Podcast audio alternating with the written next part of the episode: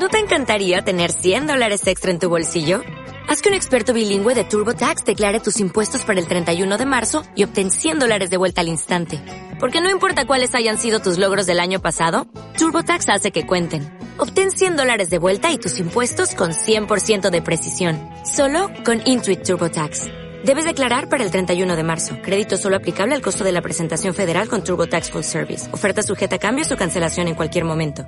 Las opiniones manifestadas en el siguiente programa solo reflejan los puntos de vista de quienes las expresan. Si a los columnistas les dejan más espacio, líneas extra. Líneas extra. Si no alcanzó la semana para opinar lo suficiente, líneas extra. Si al argumento serio le faltaron opiniones ligeras, líneas extra.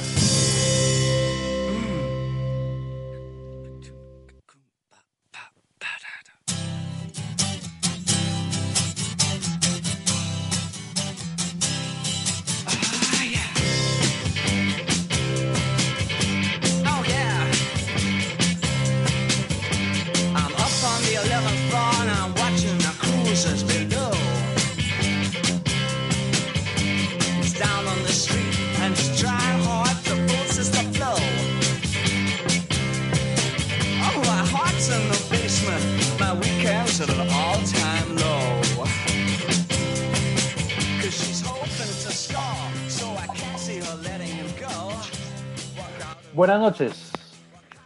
Buenas noches.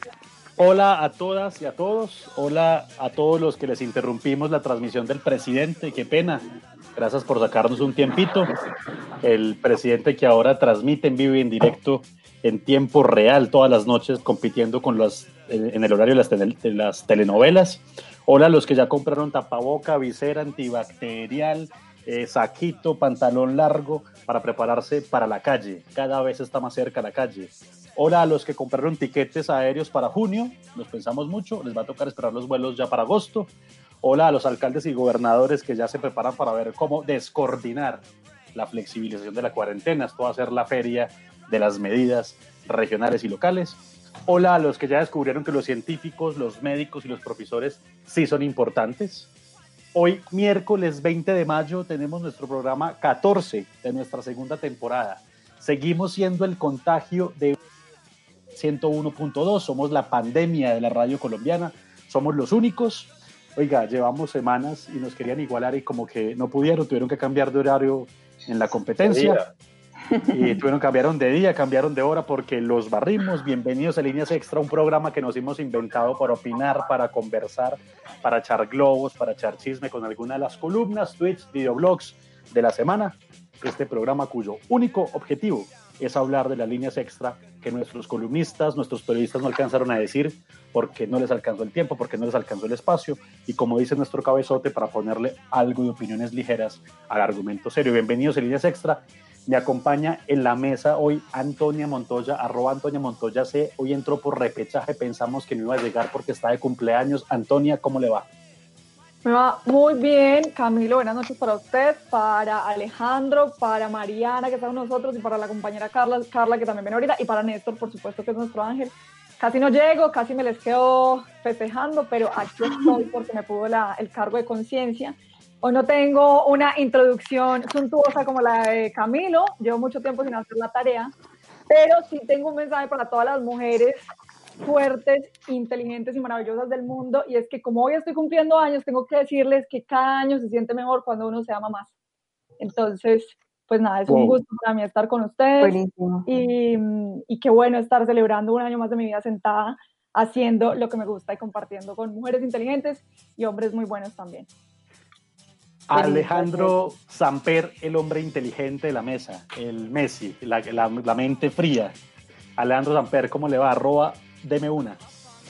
Don Camilo, buenas noches. Antonia Montoya, feliz cumpleaños. Estás guapísima. A Mariana White, que nos acompaña hoy ahí en el Facebook Live, en la transmisión. A Néstor, que está ahí. A los atenidos, eh, que somos todos a los aliviados y a los que ya aprendieron otro idioma y leyeron otro libro en esta cuarentena y que se han superado a ellos mismos, que ahora están en TikTok mostrando eh, todas sus mejorías, a todos ellos y pues Antonia dice que hay que amarse más, pues eh, yo no sé, yo, yo me amo cada noche de por medio más. Ahí en, cada día menos, lo, sentimos mucho, Cada día menos, lo siento mucho.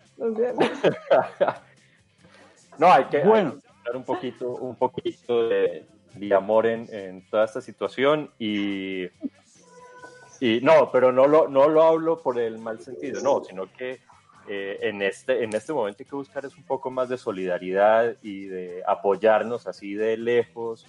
Y como dice Camilo, eh, y Antonio me vio hoy, tenía un, yo no, yo no utilizo eh, tapabocas, sino como un bozal. Se le roba el bozal, se le roba el bozal a la perra. Pues la, la pues la perrita que tiene la casa. Claro, cuando, cuando, cuando, lo compré me, me sumaron la infección de la parvovirosis y el moquillo. Bueno, qué, vergüenza, qué vergüenza con Mariana White que nos eh, acompaña en este momento ya en el programa. Mariana es nuestra periodista invitada sobre un informe de ella que es que vamos a hablar hoy, hablar de eh, salud mental en el aislamiento, los retos que hay, los desafíos que hay. Y también tenemos una segunda invitada que es Carla eh, Castro, que estará en el segundo momento del programa. Mariana, ¿cómo está? Periodista de la silla vacía, la dura de la silla paisa. ¿Cómo vas, Mariana? Bueno, gracias. No, no se preocupen que hace parte de, la salud mental también desconectarse de esta realidad y reírse un poquito.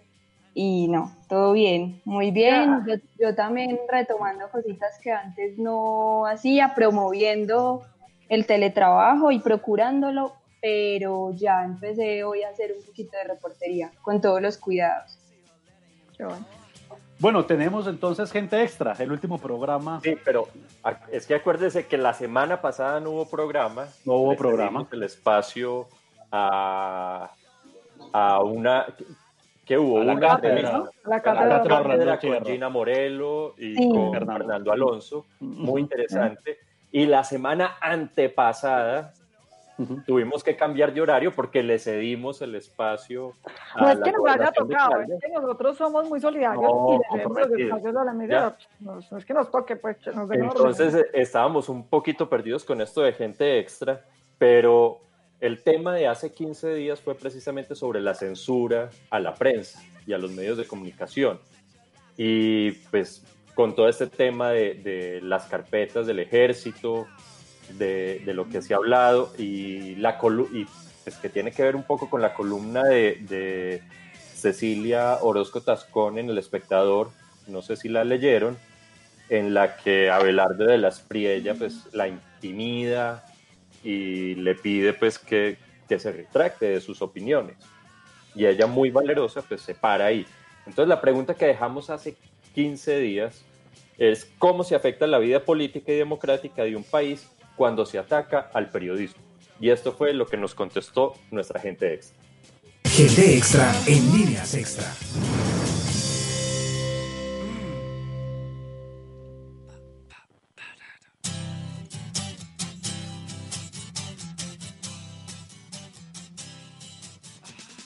No tendríamos el acceso a la información verdadera, se estaría como ocultando esa información y no podríamos como estar al tanto de lo que realmente está pasando. Y muchas personas, muchas instituciones con poder actúan como a las espaldas de toda la comunidad, como pues ponen como cortinas de humo para ocultar información.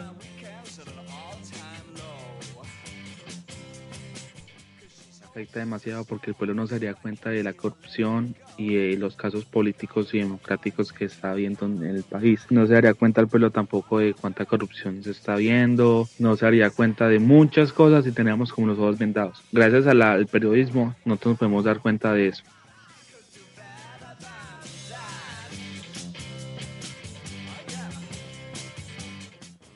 Está haciendo es cortarle ese lazo de comunicación entre la comunidad y pues sus directivas. En el ámbito político, las personas no se enterarían de primera mano todo lo que sucede, tanto de corrupción, denuncias o así también como datos o informes democráticos, toda la información que una comunidad necesita tener y sobre todo de una forma accesible.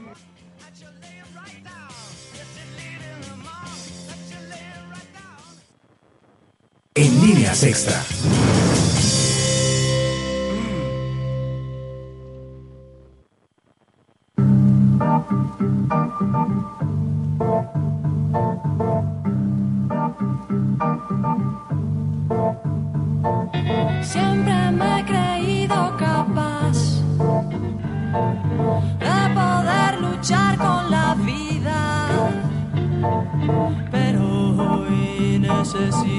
Su guía.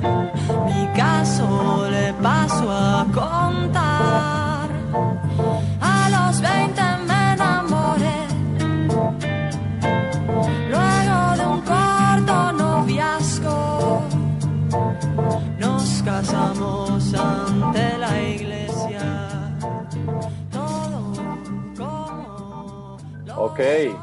Ahí estamos escuchando el tema Doctora Corazón de Aterciopelados, que tiene que ver como con, con el tema de la salud mental de las personas, que como Mariana lo menciona en su texto, cómo se va a hacer todo esto del teletrabajo, eh, en, en, cuestiones de salud, cómo se va a atender los problemas psicológicos de los colombianos, que más de la mitad de la población colombiana no tiene acceso eh, al Internet como para atender estas causas.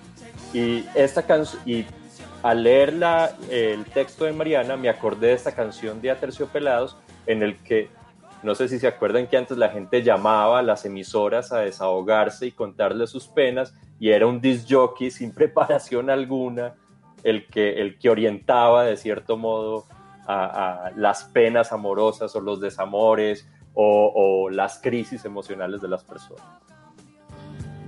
Así es, Mariana ha hecho, uh, ha escrito un informe para la silla vacía, eh, donde título es Cinco razones que enredan la atención psicológica durante la cuarentena. Eh, nos habla que hay una, una, preocupación porque hay cobertura de Internet insuficiente para la atención a distancia, hay, no hay suficiente personal, eh, hay canales informales y no organizados de psicoorientación que pueden ser un riesgo, en fin, ahí digamos, pone cinco, que algunas de ellas vamos a ir de, mirándolas. Y yo quiero entonces arrancar preguntándole a Mariana, es Mariana, ¿qué, qué, llevó a hacer esta investigación? ¿Por qué, digamos, la silla vacía eh, y, digamos, eh, y, en tu agenda periodística decides hacer una investigación que se refiera no tanto a la salud mental, sino también a los riesgos que hay frente a la atención a la salud mental en, en este aislamiento? Claro, es bueno que lo digas porque digamos que estos temas a veces salen de la agenda de la agenda mediática o, no se les da tanta importancia, pero desde finales de la universidad a mí me ha interesado mucho porque siento que al final todo termina transversalmente eh, tocado por la salud mental, ¿cierto? Y que es tan digna como la de atención como la salud física y lo estamos viendo hoy.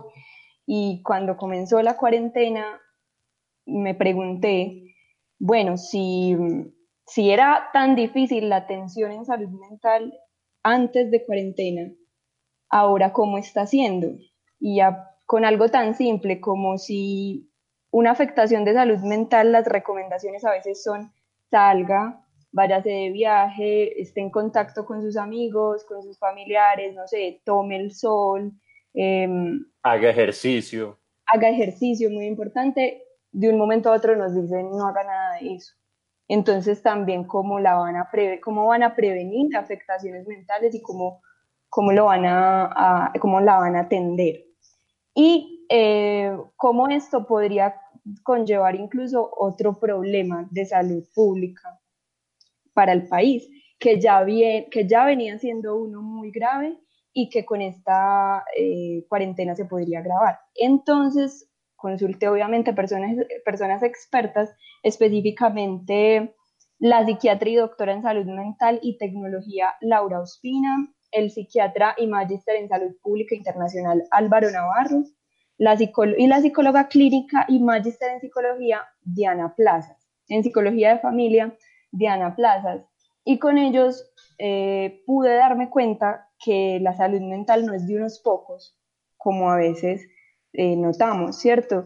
Y me mostraban un estudio que ahorita se los puedo mostrar, de cómo ya se han analizado cuarentenas en otros países y en, otros tiempos, cuarentenas por diferentes enfermedades, por ejemplo H1N1, el ébola, eh, el SARS, y cómo ya hay estudios que muestran que al noveno día de cuarentena ya hay una afectación mental, y no para algunos, y no para los que ya tenían enfermedades eh, o trastornos mentales, no, para todos, para absolutamente todos, para los que ya tenían una afectación mental, para los que no la tenían, y para el personal de salud que atiende, pero yo ahí le agregaría también los periodistas y otros profesionales y otros oficios que tenemos que ver con el contacto con las personas y darnos cuenta de, de muchas tristezas y de muchas situaciones difíciles. Entonces ya por esto lo, lo investigo, lo consulto y me doy cuenta que hay mucha información de salud mental y muchas iniciativas y son muy bienvenidas pero de pronto esa sobreinformación no está teniendo en cuenta que hay unos obstáculos que también tiene, tiene esta atención en salud mental. Entonces, no sé si vamos desglosándolos, pero, pero esa fue la idea, como mostremos también que, que más allá de esas recomendaciones y de que ya es seguro que hay una afectación mental y la misma vicepresidenta lo, lo aceptó y lo dijo, eh, a pesar de que hace algún tiempo había dicho que teníamos muchas psicólogas y muchas, en un, en un programa aquí sobre mujeres, le decía a las mujeres, no estudien psicología ni sociología porque ya tenemos muchas. Entonces, en, en, este gobierno todo lo que dicen se les devuelve. Al parecer se le, está, se le está devolviendo, aunque ella se retractó en su momento, se reunió con psicólogos y psicólogas y dijo que iba a promover su trabajo porque le decían, no, qué pena, no somos tantos y los pocos que conseguimos trabajo son con unas condiciones muy precarias. Y ahora pasa esto, que necesitaríamos muchísimos más de los que hay. De 45 mil psicólogos, ciento, es, eh, perdón, 45 mil psicólogos, 1.178 psiquiatras y para poner un ejemplo de, de, psiquiatras especialistas en niños y adolescentes, que ahora necesitamos tantos, hay 150 en todo el país. Para un país de 50 millones de habitantes, entonces no son tantos.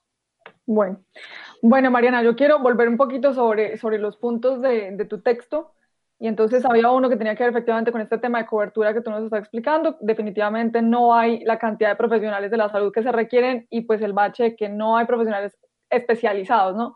Digamos que hay una, una formación en pregrado, pero no hay un conocimiento especializado para tratar sectores de la sociedad como los que tú estás mencionando. Un tema, una, una, una cosa que a mí me pareció muy, muy importante tu texto y tiene que ver con los procesos de continuidad la continuidad de los procesos psicológicos y, terapéuticos es fundamental para el proceso del, del tratante, ¿no? sí. perdón, de quien es tratado. Por otro lado está lo que mencionaba Alejandro, de, de, de, que pues cuando tú no tienes los accesos a un sistema de salud que pues que te permita tratarte psicológicamente, tratarte en temas de salud mental, pues lo que haces es que acudes a tu mamá, a tu prima, a tu abuela o al disjockey, ¿cierto? Entonces yo creo que definitivamente estamos en un escenario de una comparecencia nula, o sea, estamos jodidos. Y por eso yo quiero preguntarte, cuando tú estabas haciendo la construcción de, datos de, de, este informe, tú te encontraste con datos que ya van dando muestra de los efectos de, de, esos problemas psicológicos, es decir, casos de feminicidios, que digamos en Manizales, el informe de violencia y paz ya arrojó que definitivamente sí hay un incremento de feminicidios y de maltrato contra niños. Pero tú, ¿qué te encontraste? O sea, en casos Colombia, ¿qué te encontraste mmm, respecto, respecto a que efectivamente ya nos estamos desbordando, nos estamos suicidando, estamos matando a nuestras mujeres, estamos eh, maltratando a nuestros niños? ¿Qué datos puntuales te encontraste lo que ya está ocurriendo en términos de esa afectación en salud mental?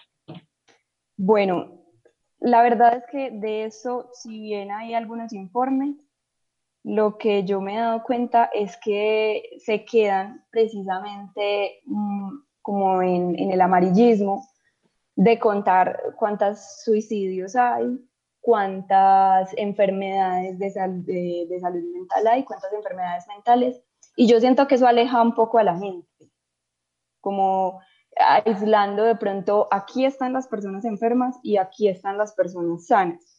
Entonces, creo que con eso hay que tener mucho cuidado. Sin embargo, sí hay algunos estudios que, que lo dicen, como la última encuesta nacional de salud mental que dice que, espérenme, lo tengo por acá, que dice que el 20% de la población colombiana presentará un trastorno mental a lo largo de su vida. El 20%. Y eso sin contar, porque esto, esta encuesta es del 2015, sin contar que se nos venía una cuarentena que ya va por el día 57. Entonces, si hay una afectación de salud mental al día 9 para todos, dime al 57 cómo, cómo estamos también. Entonces, eh, es como, como mostrar la importancia de la atención en salud mental e incluso de la prevención de, de estos trastornos y cómo 60 de cada 100 personas que necesitan ver a un profesional de la salud no lo están logrando. Eh, Mariana, me nace una inquietud. ¿De dónde eh, surgió la idea de, hacer este informe? De, trabajar los aspectos la verdad, eh, psicosociales. Me parece chévere que este programa sea líneas extra y lo que a veces los periodistas no contamos en nuestros artículos. Es una búsqueda que yo desde últimos semestres de la universidad he tenido. Me gusta mucho el tema de la salud mental y mi trabajo de grado fue atención en salud mental en Medellín. ¿Cómo está esta atención en salud mental en Medellín?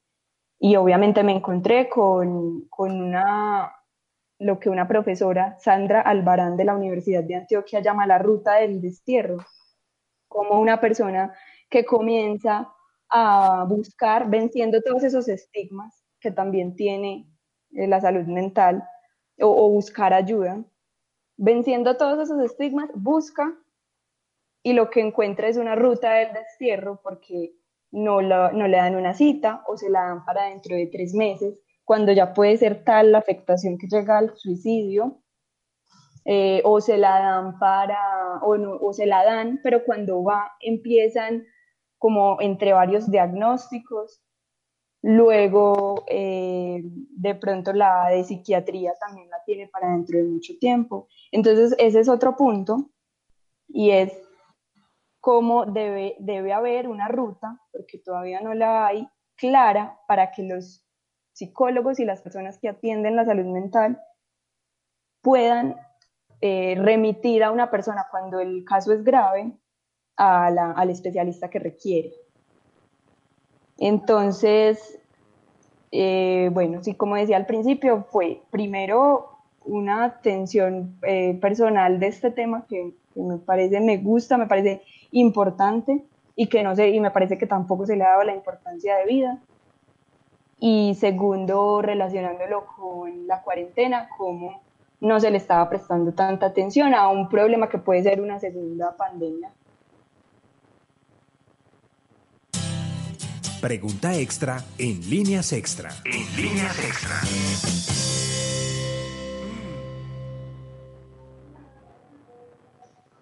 Mariana, a nuestros invitados siempre le hacemos eh, una pregunta extra, pero en este caso de la cuarentena son dos preguntas extra, y es eh, cuando tú te sientas a escribir un artículo un texto, ¿qué hábitos tienes?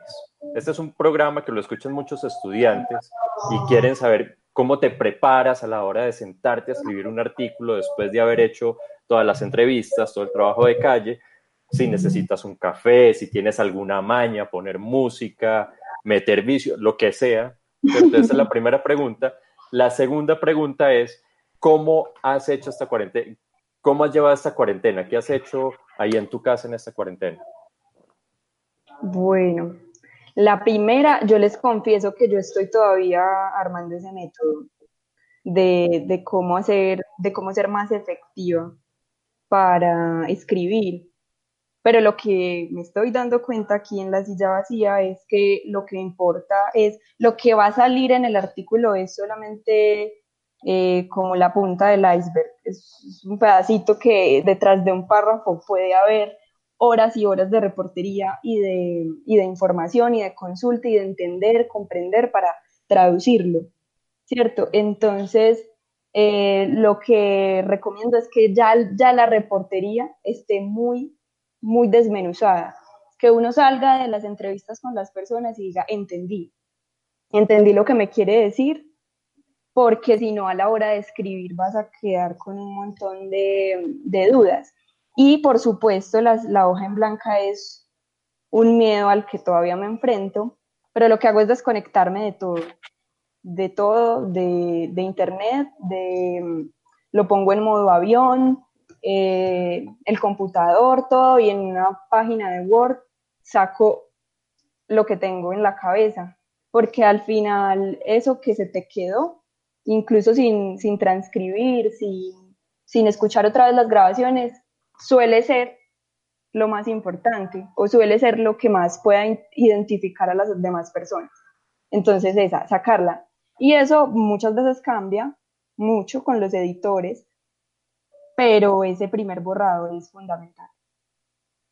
Y la otra de qué estoy haciendo en cuarentena, em, bueno, no, pues sigo, sigo, trato de seguir mucho en contacto con las personas, además imposible de no, porque no sé si les pasa estar en 30 grupos, eh, eso también empieza a afectar la salud mental.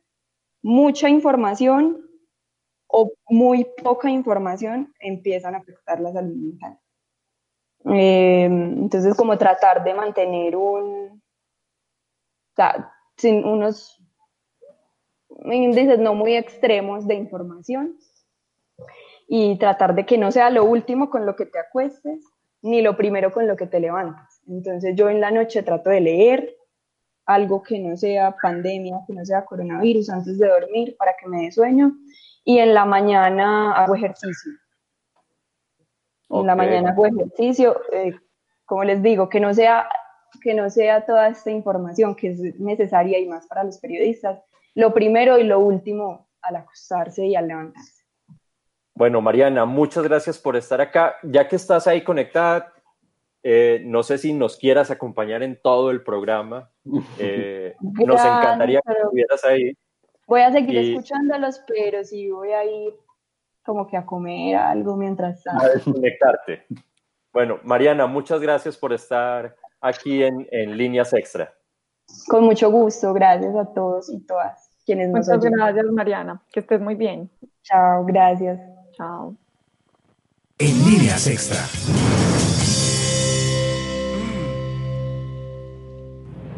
Haz una pausa.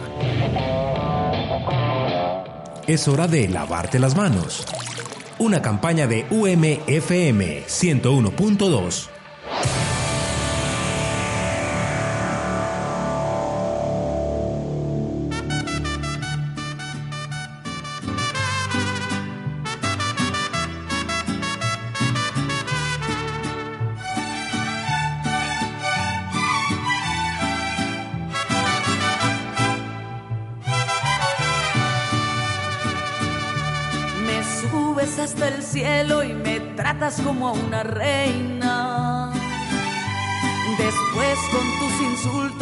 me vuelves a bajar. Me dices que soy tu vida y también que soy tu dueña. Pero sé que un día de estos hasta me puedes matar hace 15 días Antonia, Antonia dijo, más que aquí no sé, aquí la música popular no tiene cabida, nada. A ver, Antonia. Pero no, un momento, voy a salir en mi defensa a, decir lo que ocurrió. Lo que yo dije fue que no hay que reducir el pensamiento político de una persona al gusto musical. Y mucho menos a que le guste la popular. Eso fue lo que yo dije. Desde ahí en adelante me la montaron por redes, todo el mundo me dijo que era orivista, casi me echan del programa. contar que aquí me hacen bullying. Esto es... Bueno, ¿y a qué se debe esta sorpresa, Zaper? No, esta es la famosa cantante popular Arely Senao y este es uno de esos temas de la música popular que, que promueve la denuncia del abuso del hombre hacia la mujer. Se llama No Podemos Callar, que es la violencia que hay eh, intrafamiliar que hay en las casas en este momento, por ejemplo, en la cuarentena. Ella dice, no podemos callar. Sí otro de los temas, digamos, complicados que, que estamos viendo mientras más tiempo estamos como, como, como, aislados y encerrados, ¿no? A mí, a mí me causó mucho la, pregunta que hacía Antonio y la forma como, como Mariana la respondió, y es el tema de, la continuidad que exige cualquier tratamiento y cualquier atención eh, psicológica, psiquiátrica. Uno a veces también, digamos que fuimos muy rápidamente pensando en que, en que estaba en riesgo, eran tratamientos distintos a los mentales, ¿no? Entonces los cáncer, ¿qué vamos a hacer con esos pacientes? ¿Qué vamos a hacer con esa SUSI? Y se olvida una vez más, o sea, como en todo lo que pasó con, con esta crisis, ¿no? Lo que hace la crisis es reventar y explotar aún más lo que ya venía mal y se olvida aún más este, este tema de la, de la, de la salud mental que definitivamente eh, empieza a tener una, un llamado y es que y creo que es lo bueno que nos, nos traía Mariana en su artículo y es que no, les, no está fácil para el sistema de salud resolver el problema. La telesalud se ha vendido como una cosa salvadora y digamos que es una buena herramienta, pero en el punto en el que estamos quizás no está funcionando tan bien. Y a mí sí me preocupa mucho ese tema de las continuidades que se están rompiendo en los tratamientos de atención psicológica y psiquiátrica. No, y no solo en lo, en lo psiquiátrico y lo psicológico, lo dental, por ejemplo. Sí. Los odontólogos están pasando por una crisis pesada Además porque ellos se exponen mucho a, a los aerosoles. Sí, a la boca. Líquidos pero Samper es el único que uno está hablando de salud mental y trae unos dientes. O sea, yo no. Alejandro uno con un dolor de muela se enloquece. Bueno, yo quiero aprovechar esta cuña que nos hicimos en paréntesis de los dientes para saludar a todos nuestros eh, valientes escuchas que cada año están, cada, cada, perdón, cada semana están con nosotros escuchando las cosas de Alejandro, las de Camilo y las mías.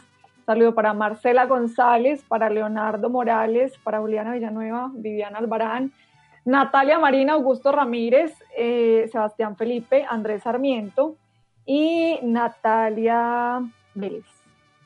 Y Carla Gaña, que Camilo ahí la, la, la, excluyó. Sí, sí, sí, una, amiga, una amiga que siempre me sigue.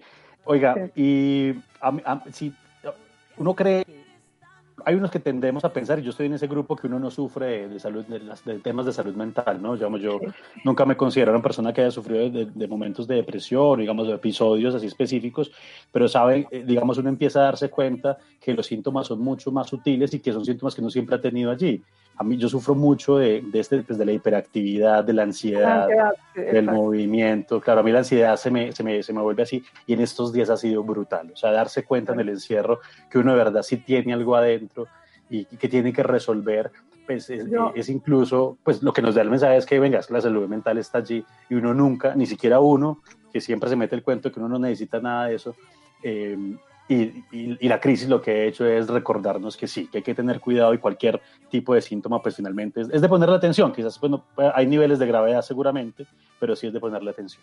Yo, yo quiero decir algo al respecto de lo que está diciendo Camilo y es que a mí me parece que hay que empezar a instalar en, en la cultura del reconocimiento de la salud mental, que hay que desescalar, eh, digamos, las afecciones psicológicas o los padecimientos o los trastornos porque claro, lo, único a lo que uno voltea a ver, dirige su mirada es a una depresión, a una esquizofrenia, pues es una cuestión psiquiátrica, etcétera. Pero, por ejemplo, este tema del manejo de la ansiedad se puede volver un tema súper complicado para, para, para, la vida misma, para relacionarse con la gente, para relacionarse en su trabajo. Empieza uno a somatizar cosas, a dejar de dormir bien, a, a llenarse de gastritis por un tema de manejo de ansiedad. Y esas son cosas que también se pueden modular a través de terapia, a través de tratamiento, a través de entender la causa, un poco también una jugada un poco como psicoanalítica, entender un poco de dónde viene todo este cuento. Y yo creo que, que, es muy importante empezar a pensar que todas aquellas cosas, sin decir que no podemos tener sanos sentimientos de tristeza, de malestar, etcétera, pero todas aquellas cosas que a veces se nos vuelven un poco, eh, que nos dominan un poco, como el manejo de las emociones, son razones para, digamos, eh, consultar para, porque eso también ayuda a que uno viva mejor. Eso también me parece importante. Y a eso voy con mis dientes, con los dientes. Yo tenía una consulta odontológica porque me está matando el bruxismo de, y no pude, no pude hacerme la consulta porque salimos no, cuarentena. O sea, un poco lo que vemos es que la salud mental está en la misma situación de cualquier otro tipo de tratamiento. Eh, sin duda, eh, bueno, ahí, ahí en directo el hijo de el hijo de Néstor le está mostrando el feliz cumpleaños a Antonia. Antonia, salude al hijo de Néstor. Muestra a ver qué. Hola.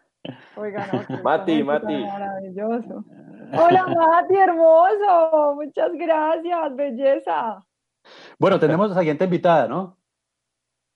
Sí, sí, tenemos a nuestra siguiente invitada. Eh, bueno, Esta vez vamos a conversar con Carla Castro Ortiz. Ella es joven investigadora de lo que antes era Colciencias y ahora es el nuevo Ministerio de Ciencia, Tecnología e Innovación. Ella trabaja temas eh, relacionados con cognición social y hoy es pues, un gusto tenerla acá porque nos va a hablar un poco de esas afecciones eh, que se pueden hacer colectivas, sociales eh, y que tienen que ver pues efectivamente con la salud psicológica de las personas. Buenas noches Carla, qué bueno tenerla acá y yo quiero preguntarle primero qué es la cognición social y en qué se diferencia, digamos, de una terapia individual, etcétera, qué es la cognición social y también eh, de qué manera esto que está ocurriendo está, podría afectar la cognición social de, del mundo entero. Hola, ¿me escuchan bien? Primero quiero asegurarme de eso.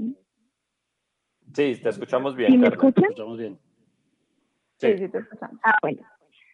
Eh, entonces, respondiendo ya a la pregunta de Antonia, eh, pues la cognición social es la capacidad que tenemos de adaptarnos al medio social ha sido últimamente muy estudiada por las neurociencias sociales, que es como, como una nueva rama que, estudia todo esto.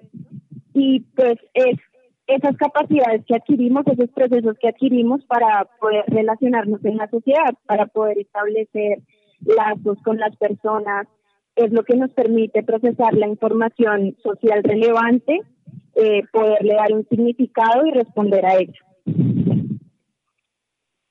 Entonces, eh, la otra pregunta era cómo esto pues puede verse afectado por, por la cuarentena, por todo esto que estamos viviendo, las medidas de, aislamiento preventivo. Bueno, se puede ver afectado porque nuestro cerebro pues está, está adaptado y está acostumbrado a recibir señales como las de los gestos, las eh, señales de, de movimiento, señales que van a ser trasladadas a otros factores, ya sea a la voz, si por ejemplo no podemos tener acceso a, ver a las personas con las que habitualmente conectamos. Eh, entonces, pues, pues hay varias, varias formas en las que se puede ver afectado, pero me gustaría también que, que me comentaran cómo, como que les gustaría escuchar más al respecto. para no quedarme hablando de la que... Se ha hablado, se ha hablado mucho sobre, sobre la situación de los niños, de los más jóvenes, como aquí en el programa lo hemos hablado, sobre la socialización, sobre la necesidad de que estén para, para, para la salud mental, para el desarrollo, que estén hacia afuera. Eh, yo quisiera saber si un poco esa cognición social empieza a tener una preocupación de acuerdo a la edad, como a los grupos etarios que uno pueda encontrar, ¿cierto? Porque también estamos viendo dificultades con, pues, con los adultos, con los adultos mayores. Eh, como en, términos de esos grupos poblacionales, ¿cómo podríamos interpretar esto que puede dejar esta, como esos efectos que puede dejar el aislamiento? Eh, pues los efectos todavía no están definidos. La idea es eh, pues ir investigando al respecto pero lo que sí se puede, se puede sacar de, de experiencias, de otras experiencias que han tenido de pronto niños que han sido aislados o privados del contacto con otras personas, pues es esta, esta limitación para poder eh, establecer lazos, para poder crear conexión con las otras personas, esa respuesta empática a los gestos y al tono de la voz. Pero pues esto podría verse un poco eh, trabajado también en casa. ¿Eso qué quiere decir? Eh, pues es tarea de, de los padres, aunque sé que cuesta mucho trabajo porque también ellos tienen que trabajar y todo lo demás, pero eh, estarle brindando estímulos a los niños, estímulos que les permitan reconocer diferentes emociones, gestos o simplemente con interactuar constantemente. Eh, se, se vuelve bastante pesado sobre todo para los padres, eh, porque ellos tienen que teletrabajar al mismo tiempo y a su vez cuidar de los niños. Ahora, con los adultos mayores, pues evidentemente sería visible en que muchos adultos mayores se han visto más más, más aislados que la mayoría de personas. Ellos no, no pueden tener acceso a, mucho contacto que nosotros habitualmente podemos tener, como salir a comprar alguna cosa que necesitamos o, o algo por el estilo. Hay muchos adultos, por ejemplo, que, que viven juntos y que no viven con ningún familiar, que se venían privados a muchos de esos estímulos y que básicamente si no tienen el contacto con algún con alguna persona, algún ser querido, algún familiar, eh, pues es posible que, que gradualmente también eh, sufran estos efectos, es decir, que gradualmente pierdan un poco esa, esa sensibilidad a los gestos, a, a los tonos de voz, ya que nosotros, pues después de todo, la forma como interactuamos tiene mucho que ver con el contexto al cual estamos expuestos. Carla, y entonces, ¿a qué nos, qué nos espera? ¿A qué nos vamos a enfrentar eh, en un par de años cuando ya se empiecen a ver los efectos de, esta cuarentena? Eh, pues la verdad es que no sé a ciencia cierta de cuánto dure esta cuarentena. O sea, solamente podría basarme en suposiciones, pero esto podría terminar eh, en el caso de los niños, podría ser que estos tuvieran dificultades para establecer relaciones. Claro, si, si se prolonga el tiempo de, de cuarentena, así como es posible que esto no, no dure más de, de agosto, que es lo que están diciendo, básicamente. Eh, pero si se prolonga, pues podría tener efectos en nuestra capacidad de establecer lazos sociales, en nuestra capacidad también de aportar al bienestar común, porque el bienestar común depende mucho también de cómo de cómo nosotros reconocemos lo que siente el otro, de la empatía que logramos establecer con el otro. Em, de pronto se pueden generar nuevas formas de, establecer lazos, que sería como lo, lo que lo que más se, ha podido como evidenciar que eh, a través de videollamadas y todo esto, pero eso generaría tal vez a largo plazo, es decir, si esto se prolonga por varios años, eh, podría generar esa, eh, esa, esa sensación de ansiedad al estar en contacto con otras personas. No sé si incluso, pues a, a mí, por ejemplo, me ha pasado que hubo como cuatro semanas que no salí de casa y el hecho de salir a comprar algo, porque tuve que salir a hacerlo, eh, estaba mucho más alerta de los gestos y los movimientos de las personas. Esa, esa sensación de alerta que tiene también mucho que ver con, el miedo que da esta pandemia, que además es un miedo adaptativo y debemos verlo de esa forma y no como un miedo paralizante, em, pues eh, hacía que tuviera una, una atención selectiva y mucho mayor a la que tenía antes hacia los gestos y los movimientos de, la de las personas que me rodeaban. Entonces, puede que, eso genere que las personas sientan mayor ansiedad al estar en contacto con otras, si se lleva a, a que dure mucho tiempo. Bueno, Carla, qué bueno haberla tenido aquí en el programa. Muchas gracias por habernos acompañado y pues bueno, esperamos conversar con usted en otro momento. Vale. Un abrazo, Carla. Muchas gracias. Bueno, ahí está. Eh, es la falta de contacto físico en, los niños, el demostrarles afecto con abrazos, con caricias. Ahí como, como está Néstor con, con el Mati ahí jugando, pues hace falta y que los niños jueguen con otros niños y, y ver en las noticias esa situación tan triste de los niños pueden salir dos horas, pero no pueden, pueden ir al parque, pero no pueden jugar en el parque. Pueden salir, pero no interactuar. Eso, eso es doloroso.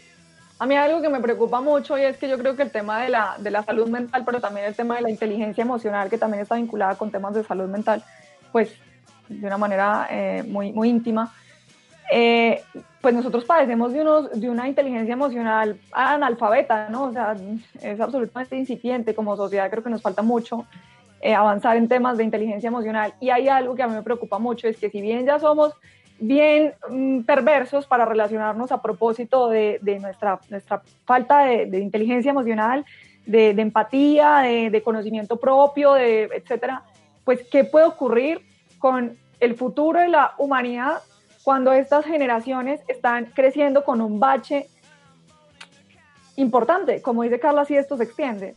con un bache importante en temas, de, en temas de, de, de, relacionamiento con los otros. Yo creo que eso de alguna manera también tiene que que tenemos y es las condiciones sociales, no sé, socioculturales, psicosociales, etcétera, que, que van produciendo sociedades. Esa no es la palabra para hablar de sociedades, pero las condiciones que van produciendo sociedades. Y eso es algo que yo quería indagar en el transcurso de este programa con muchas personas, muchos invitados que hemos tenido que manejan más o menos esos temas. Pero a mí me parece que es algo de pensar, cómo esta condición afecta la producción de sociedad a futuro. Esto de alguna manera tiene que tener alguna incidencia, porque el, el, motor psicológico de los humanos es tan, tan sensible a todo que esto seguramente sí tiene que causar efectos en la sociedad a futuro. Sí, sí, yo, yo, estoy de acuerdo ahí. A mí me gusta este enfoque que hemos tenido con Carla porque también es una forma de conectar salud mental con desarrollo, ¿no? De cómo y cómo, eh, digamos, la salud mental pues no es solo un tema de salud pública, como lo hemos intentado también hablar, pero sino también un tema de que empieza a generar unas afectaciones propias del ser humano y creo que como lo que viene diciendo Antonia, es muy importante del impacto que esto puede empezar a tener como sociedad. A mí, a mí la preocupación que me queda es que esto se vuelve como... como si, si hay mala salud mental, hay problemas de desarrollo, hay problemas de sociedad, y si tenemos una sociedad distinta, pues vuelven y juegan la salud mental. Yo por eso, digamos, siempre esta, he venido defendiendo que eh, pues hay que empezar a pensar eh, el aislamiento. Eh, a mí me da mucha rabia cuando el presidente nos robó la palabra inteligente, ¿cierto? Porque pues, la inteligencia no es solo lo que él dice que es inteligente, entonces hay que buscarnos otra, pero, pero sí es intentar intentar decir, como que necesitamos que un, un, un aislamiento pues muy bien pensado, ¿cierto? Muy, muy sesudo, sobre todo para eh, estos, estos grupos como los niños, por ejemplo, que venía hablando Carla, es eh, hay que pensarnos en un aislamiento que les permita tener la mayor posibilidad de desarrollo posible, obviamente cuidando de su salud lo más que se pueda, pero que definitivamente pues no, no es eh, un aislamiento absoluto y, creo que hay que empezarlo a tener en esos, en esos enfoques. Y a mí me preocupa mucho es que empiezan a ponerse otros intereses encima, no solo la salud, sino entonces las incapacidades que tienen los una, una, una situación distinta en un momento como estos, en fin, intereses que puedan llegar a tener eh, muchos actores y, y, no nos permita tener pues, un, aislamiento bien pensado para lograr tener un buen desarrollo y una salud mental pues mucho, más, eh, pues, mucho mejor, mucho más efectiva para la gente, aunque nos toque seguir así por muchos días. ¿Qué tenemos hoy, San Perdemos de dejaron morir? ¿Qué traemos hoy para Néstor nos dejó morir. Ahí está. Vamos entonces. No, pero sí tenemos, sí tenemos, me dejaron morir. Con este fabuloso momento del programa. Yo no los voy a dejar morir. Me dejaron morir. Estamos conscientes. Lo seguiremos enfrentando con compromiso y buscando alternativas de solución, porque aunque efectivamente los asesinos salen en cuarentena sin permiso, es verdad, salen en cuarentena sin permiso hacer sus fechorías, nosotros queremos decir que nosotros como gobierno rechazamos eso, que nosotros como gobierno rechazamos cualquier asesinato que haya en Colombia, que estamos trabajando muy de cerca el tema con las fuerzas militares. Me dejaron morir. Ahí tenemos a nuestra ministra Alicia Arango diciendo, ay, es que, es que los asesinos no piden permiso para salir a matar. Y ya llevamos 103 líderes sociales asesinados en este año. sí, como la, la, violencia se abre paso en este país en cualquier tipo de condición, ¿no? Incluso se aprovecha. Y se, no, pero, es, que, es, que, el argumento es, es que no piden permiso, pues. Es que antes pedían permiso. Sí, sí, sí, sí, bueno, ahí está. Bueno, yo, yo quisiera hacer una cuñita antes de despedirnos y es que Carla, en la entrevista que acabamos de tener, está haciendo un trabajo de investigación, está haciendo una indagación al respecto de, de la cognición social y ella pide pues a la audiencia que quiera participar de la, de la encuesta que se dirija a, pues al, al, Facebook de Carla, la pueden encontrar como Carla Daniela Castro Ortiz, voy a decirlo nuevo, Carla Daniela Castro Ortiz. Carla con K. Carla con K, Carla Daniela, Castro Ortiz, pueden dirigirse al Facebook de ella y desde allí diligenciar el formulario de cognición social, que yo creo que podría ser un aporte importante para este tema pues en Colombia. Sería un aporte científico valioso.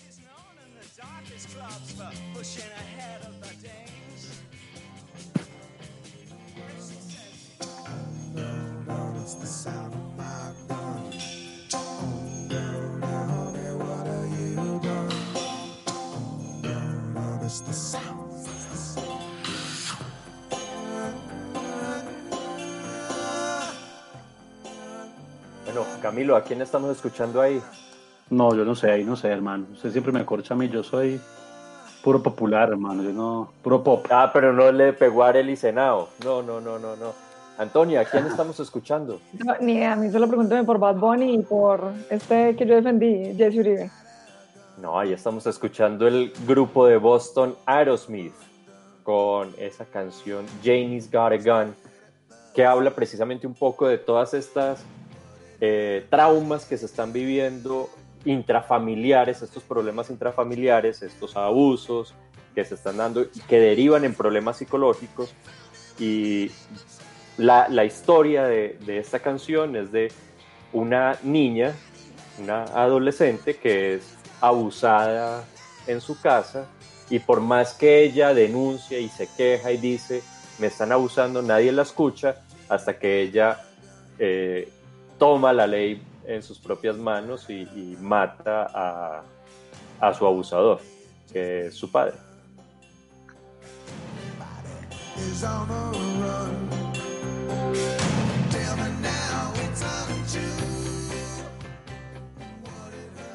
Bueno, tenemos que dar pregunta para, la, para dentro de ocho días, para nuestros oyentes, para quienes nos están viendo por Facebook Live.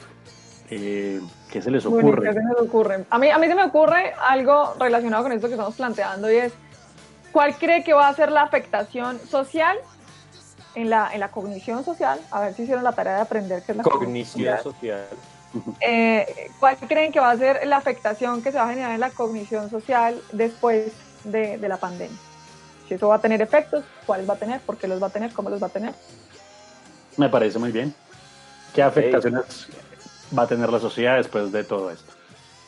Sí, Perfecto. Y bueno, y a quienes nos están viendo y a quienes nos están oyendo, los invitamos para que la próxima semana, el próximo miércoles 7 de la noche, se conecten con nosotros y escuchen más líneas extra. Que pasen buena noche. Antonia, chao. Feliz cumpleaños, Antonio. Gracias, gracias, estás gracias. Muy, muy guapa. Camilo, Gracias. estás muy lindo. Néstor, Camilo, estás muy calvo. Es, precioso. Muchas gracias a todos. Chao. Y nos vemos la próxima semana. Nos escuchamos la próxima semana. Bye, bye.